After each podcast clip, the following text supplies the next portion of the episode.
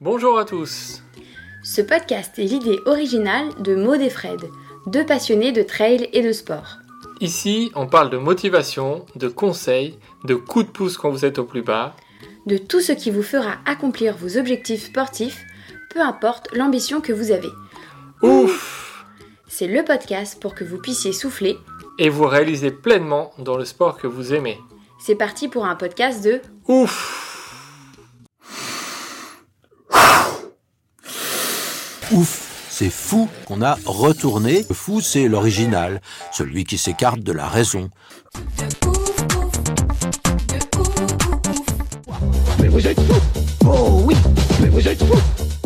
Bonjour à tous. Bienvenue pour une nouvelle histoire du trail. On va commencer par une question. Savez-vous quelle compétition française a été la première à s'appeler trail en France? Vous avez la réponse? Eh bien, il s'agit du Grand Trail des Templiers en 1995. C'est l'histoire que nous allons vous raconter. Tout commence avec Gilles Bertrand, un journaliste sportif français. Il commence sa carrière en faisant des reportages pour Spiridon. Puis, lui aussi coureur, se rend compte qu'il n'existe pas de carnet d'entraînement et de calendrier de course en France. Il crée alors cela, avec un calendrier de course sur route et des courses en montagne.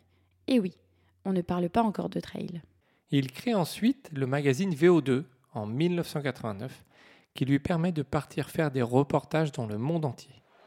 En Afrique du Sud, au Kenya principalement pour couvrir des événements d'athlétisme, il couvre aussi plusieurs Jeux olympiques. Un jour, alors qu'il est chez lui, il reçoit comme chaque mois le magazine Ultra Running. Il s'agit d'un magazine américain créé depuis 1981 qui couvre l'ultra-distance, qu'elle soit sur route ou en montagne. Cette revue voit régulièrement des articles écrits par Gary Cantrell, Lazarus Lake, le créateur de la Barclay.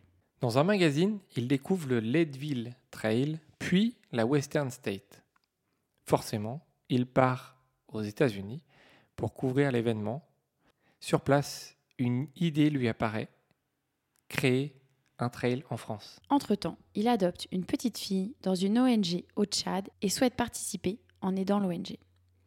Cette idée de trail qu'il traîne depuis les États-Unis revient à la surface.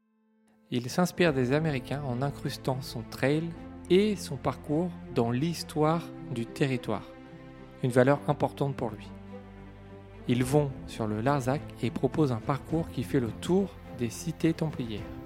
On est en 1995 avec pour seule ambition de faire un bénéfice et de le reverser à l'orphelinat.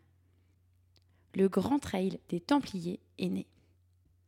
C'est donc le premier trail en France. Attention, on dit bien trail, puisque la 6000D par exemple existe déjà, mais il s'agit plutôt d'une course de montagne. Dès la première année, la course voit 500 inscrits. Personne ne s'y attendait. Les participants, eux, s'inscrivent sur une course et ils ne savent pas véritablement combien de kilomètres elle propose. Personne ne sait à quoi s'attendre. Personne ne sait comment gérer cet effort, les coureurs ont soif, les équipements sont simples.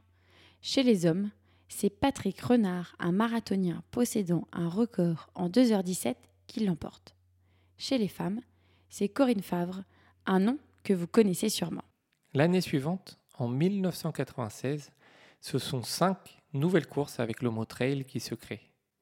Alors qu'ils avaient déposé le nom trail, les organisateurs décident de laisser libre le nom pour que tout autre organisateur puisse l'utiliser et ainsi permettre à la pratique de se développer. Petit à petit, ils ouvrent l'épreuve au plus grand nombre, en créant des courses sur les plus petites distances, une course aussi réservée aux femmes. En 2009, la course déménage de Nantes à Millau, commune plus grande qui permettra d'accueillir plus de coureurs dans de meilleures conditions. Les Templiers ont vu des victoires de grands noms du trail comme Vincent Delbar, Dawa Sherpa, Maud Gobert, Nouria Picasse, Thomas Laure Blanchet, Ruth Croft, Sébastien Speller et bien d'autres. C'est un incontournable du paysage trail français. Et on est sûr qu'elle a encore de grandes histoires à nous raconter. Et voilà, on espère que cette histoire du trail vous a plu. N'hésitez pas à nous laisser des petits commentaires et des petites étoiles si ce format vous plaît, ou même nous envoyer des petites idées d'histoire, ça nous fera plaisir de vous les raconter. Et on vous dit à dans un mois pour une nouvelle histoire du trail.